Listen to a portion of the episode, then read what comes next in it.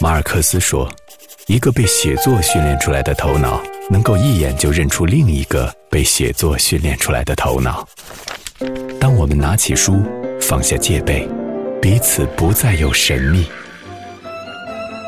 阅读，听见一种声音。私家车九八六，每周六晚九点，有声杂志。”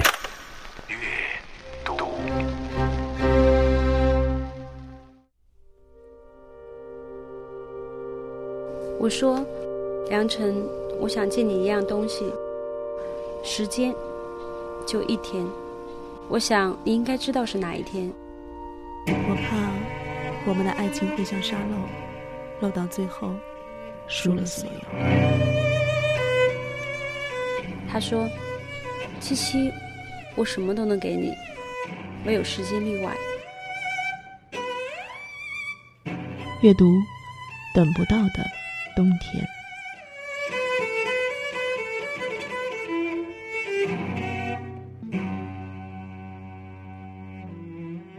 一行淡淡的蓝钢笔字迹，那是画眉在他的小说《等不到的冬天》的签名本上写的，大意是这样：永远直面人生，认清它，并且最终与他一起随风而逝。这本书应该是写给他自己的吧？我想，说不好。是为了送别某段曾经的记忆。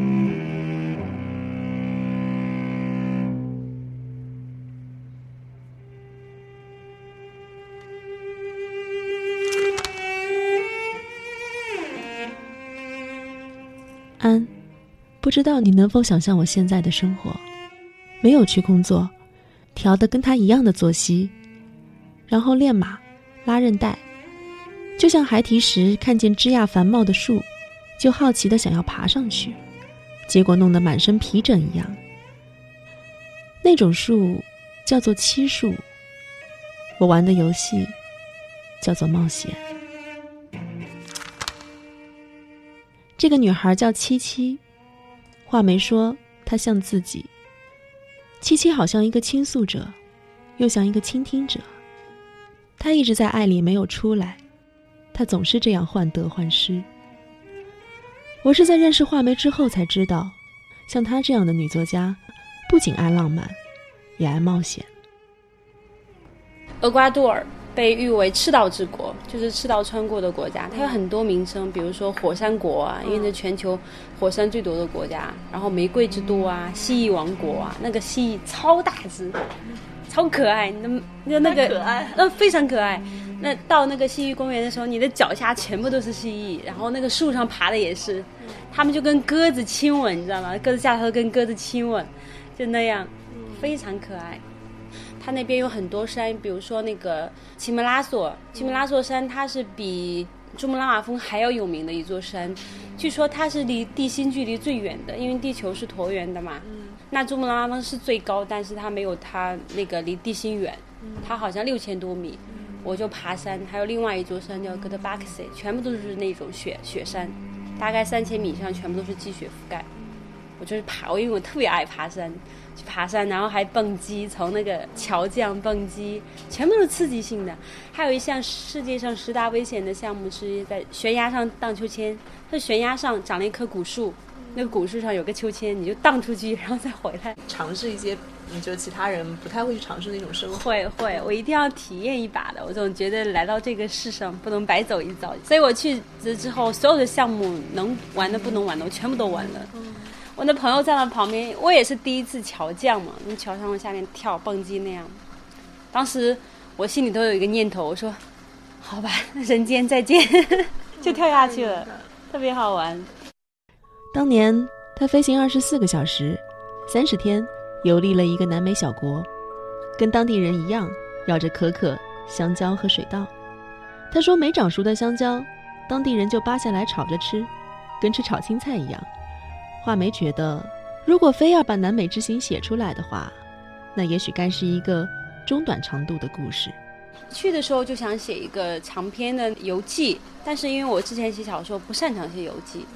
回来之后，我就把思路改了，想写一个短篇的，大概是中短篇那样子，三到五万字，嗯，是一个完整的故事。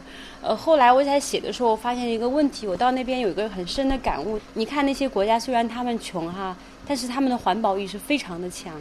就是厄瓜多尔的原始森林亚马逊嘛，我穿越亚马逊了。后来，它那个丛林是世界上唯一一块保留的最完整的。当时在他们砍伐的时候嘛，就秘路都都已经被砍伐掉了，巴西秘鲁全部都被砍了，只有他们那块没有砍，保存的很好。当时他们那个政府经济也是很萧条，就说要把这个东西毁掉。后来那个好像是德国就拿了拿出了十六亿给他们，说你们一定要保护好这个东西，你们缺钱我给你们钱，一定不要破坏掉它。它就真的很完整的保存下来了。那我们穿越亚马逊的时候，那个亚马逊的河就是洪水滚滚的，然后那个渔夫就民间的那种，他就。驾驶着船过去的时候，他经常会在那个水面上停下来。我就当时我还很好奇，我说为什么他老是在水面上停下来是干什么？是不是遇到什么危险了？后来发现不是，他每次停下来都是要伸手去捡一下那个水上漂浮着那些的的水瓶子，就是那塑料瓶子还有塑料袋，他都是一定要捡回来的。而且他们从来就不砍伐树木，他们用的木材全部都是那边经常就会下雨，从那个。上游冲下来一些木头啊什么的，他们就会用那个废弃掉的木头去，去利用它，就不会去砍，保存的非常完整。我就是因为这个，我觉得我要写这样子一个小说的话，我就要写一点深层的东西出来。我想以环保为一个大的概念放进去，放到一个爱情小说里面去，嗯，然后作为两条线索去写，然后结合一下我们中国的这个环境国情啊，跟他们这个国家做一个比较。作家的生活。有时往往是立体的。我说学了三年的建筑工程，老师问我女儿墙是什么，我都不知道。后来毕业答辩的时候，老师就问我说：“你这个论文是不是抄袭的？”我说：“是的。”他说：“那你毕业之后怎么办？”我就气定神闲告诉他说：“我毕业之后肯定不从事建筑工程的工作。”后来我就修本科念汉语言文学，这是我念本科的时候写的第一本书。两周前，我们在鼓楼的枫林晚书店见面。最先的话题也不是他的小说，就好像他每到一个城市做分享，谈的也都只是他欣赏的英国女作家弗吉尼亚·沃尔夫一样。至于他的小说故事，那仿佛已经是一段过去的生活了。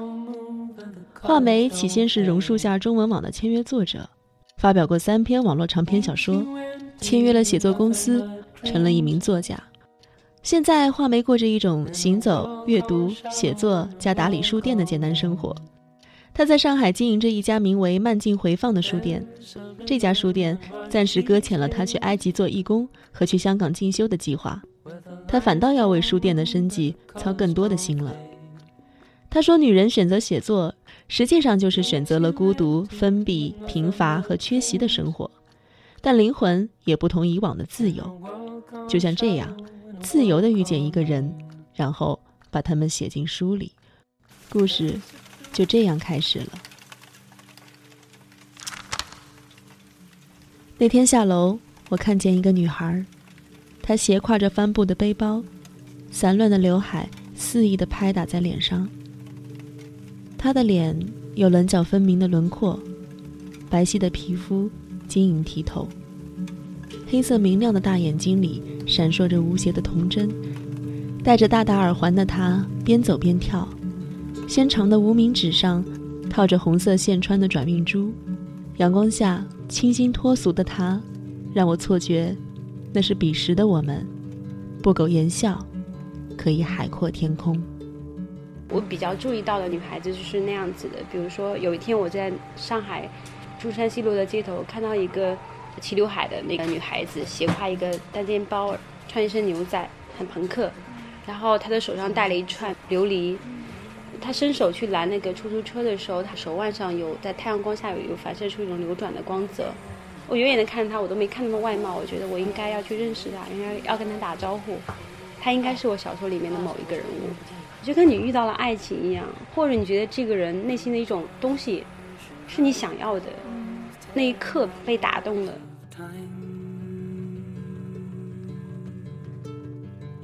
故事就是从一场失恋和一次遇见开始的。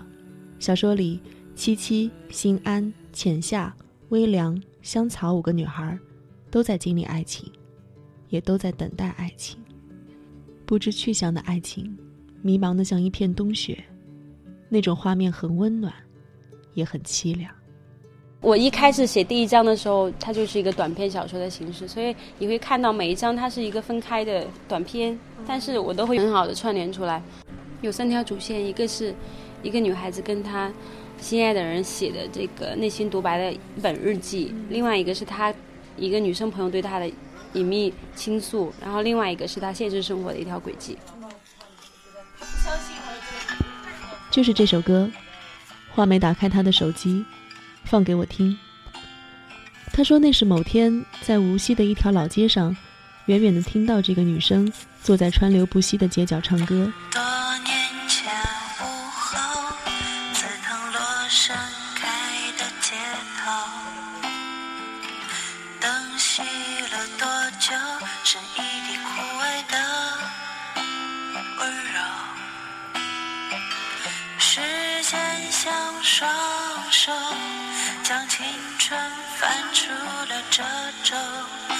我们却拥有同一个转身的借口。看见他，我第一直觉我就说他肯定会作曲，而且他应该就是我想要的这首曲子，他应该是这首曲子的主人。啊，我听到这个声音，我就当时跟另外两位老师说，我说。我要去结识一下这个主人。他们说你干嘛？我说我想问问他能不能帮我编曲。他们就在等我，我就自己过去，我去跟他打招呼。然后我就问他，我说你可不可以帮我写一首歌？那小女孩立马就抬一头看着我，她就毫无怀疑的那种眼光。然后她说可以，没问题。我当天晚上就把那个歌词发给他。接下来大概两天的时间，他就写出来了。他说他一开始不知道怎么写，后来躺在床上就哼，就哼出来了。刚好十九号在无锡还有一场分享，我会拉他一起去帮我。我为你等过春夏这首与小说同名的歌曲《等不到的冬天》，后来就成了香草这个故事的结尾。话梅说，给这首歌作词的人是他多年前的一个好友清晨，那时候他们都活跃在单行道文学网络群和榕树下中文网站。那时的青春。仿佛草长莺飞，而这首歌的大意却是在感慨时光荏苒，而年华易老。两年后的清明，香草裹了件黑色大衣，她化了很浓的妆，她去祭拜自己的父亲。香草抚摸着上面硬朗的字体，眼角不再悲哀，心中的荒芜也逐渐美好起来。一股悠悠的香气扑面而来，是熟悉的花香的香气。那首歌，关于过往，关于爱情。就是现实生活中这个社会大熔炉里的一个鲜活的个体。比如说香草，它是很典型的。香草是一个经历了一些颠沛流离的感情之后，然后进入一个成熟稳重的事业期的一个有事业心、个性比较强的女孩子。那像七七小鸟依人，温柔贤淑，然后有有一点小清新、小文艺的女孩子的形象。那像浅夏就是一个被生活磨砺了很久，最后磨砺成一颗珍珠那样子的女孩子。她比较性格就像左耳里面那个巴拉的性格。还有像这个嗯。薄凉吧，是那种性格不羁的、任性、忘我、很率性、天真，有男孩子一面的那种性格的女孩子。所以每个女孩子性格都不同，但是我有一定侧重，就侧重在七七和香草上，其他的人物角色有点轻描淡写。那你把这些女孩子放在那小说里面，给他们安排了怎么样的爱情命运呢？嗯。我是个人，是我的夙愿是希望每一段爱情都能够天长地久、花好月圆的。那在这故事里面，我最后用的是一种开放式的结局。我希望把这个结局留给大家。嗯，当然有我个人的祝福跟祈求在里面的。那有一种说法说，就是嗯，小说的作者到最后他是没有办法主宰小说人物的命运。嗯，我在小说写到最后大概是四万字的时候。已经跟我原先制定那个故事大纲完全不同了。它是一种什么状态？就是你刚才说的，我是放任自流的状态，我就笔尖自然的去流转，我没办法控制住了。我原先设定的结局是一个很悲情的角色，但是最后我就已经写到那里了。我觉得这个地方要戛然而止了，就应该要停止了，不应该再写下去了。我知道他的生活应该要是这个样子了。就像沃尔夫在写这个达洛韦夫人的时候，他说有一个人的角色要死，有一个角色一定要死。大家所有人猜测都是达洛韦夫人要死，但是最后他没有，达洛韦夫人没有死。然后她丈夫问她说：“你让谁死了？”她说：“我让世人死了。”她就也是思考中之后，很淡定的抽了一支烟。她说：“世人死了。”因为她也是经过了一番的思索的。我也是，但是我是最后，我的处理是，我觉得有一种力量在推使我，我不是自己去，是使然让它成为这样子的结局的。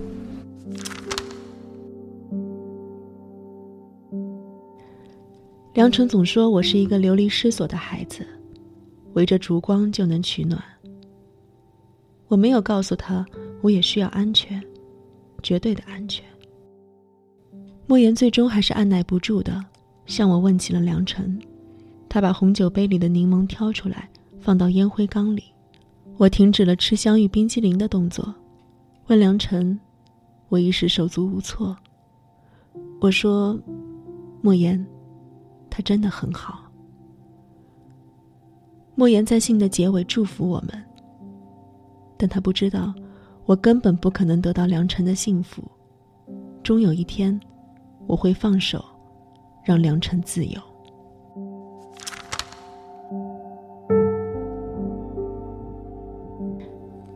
小说里，香草、七七和心安三个女孩的结局都不同。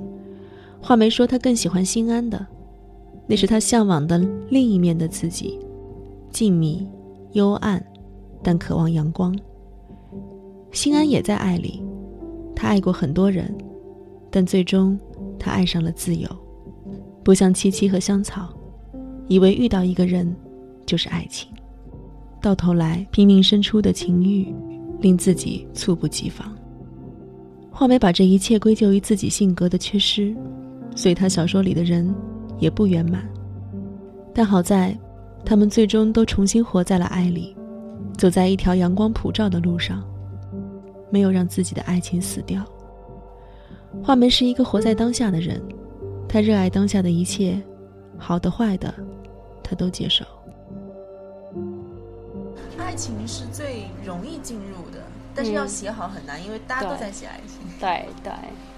是希望在在一段的爱情关系当中，我希望能够剖析出两个男女、男性跟女性的一个关于人性的一个很深邃的一个探讨，能把这个东西给挖掘出来，知道人性里面有一个什么样子的东西。就跟做沃尔夫的时候，我会分析出来女性作家、女性内心世界是一个什么样子的。那在感情关系里面，肯定男性的内心世界复杂多变的。你看安妮宝贝写莲花的时候，他就是一个男性视角，他就很好的剖析了一个男性的心理。希望我也能有这样子的能力。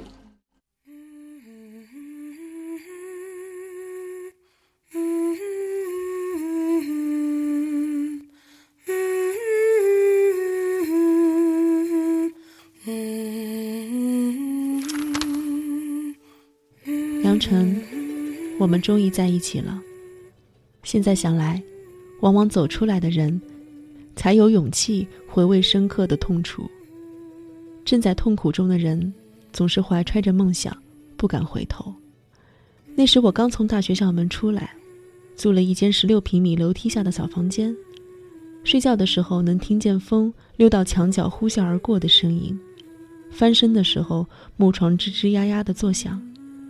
我和同学合租，家具简陋。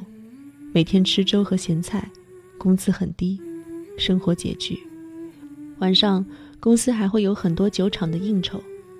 我没有存款，漂亮的装束，没有殷实的家底，素面朝天的穿上工装，给新产品开拓新市场。有时候天气很热，晚上回家用牙膏涂在烧红的皮肤上消肿。女孩该有的一切，我都没有得到。我受够了晚归开不开门。蹲在寂寞的夜里，一个人嚎啕大哭。我哭笑不得的抹完泪水，手伸进口袋里，呜咽着说：“谢谢大爷，我的钥匙找到了。我还没有成功，仍然在路上，和大多同龄的孩子一样。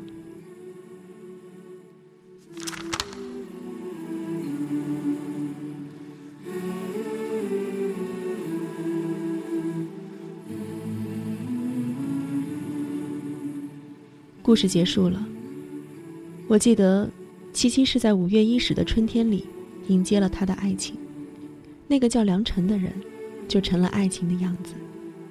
他像刚刚萌芽的季节，乍暖还寒，像一个谜。七七已经习惯猜谜了，他只是还不习惯冬天。他的爱情，永远会是如春的样子，好像，也不十分难吧。画眉并不确定自己有写进这个人世的能力，他描写性情不羁的人，学会修饰华丽的画，经历你我一般的事，只是为了把自己完整无遗的呈现。如果还与你有关，那就太好了。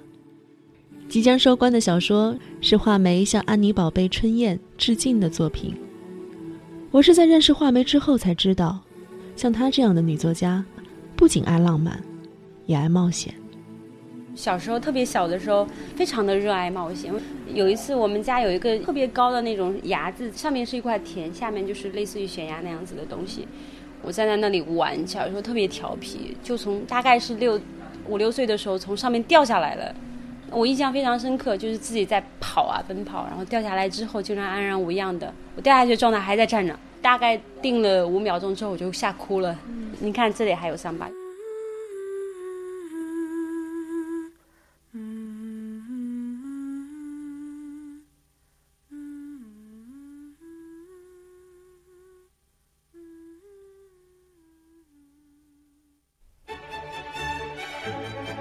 全世界是一本大书，讲我十年的经历；你身边是一本小说，它讲的是我经历过这十年之后留下来的想法。我就是让怜悯和慈悲留在每个人的身边。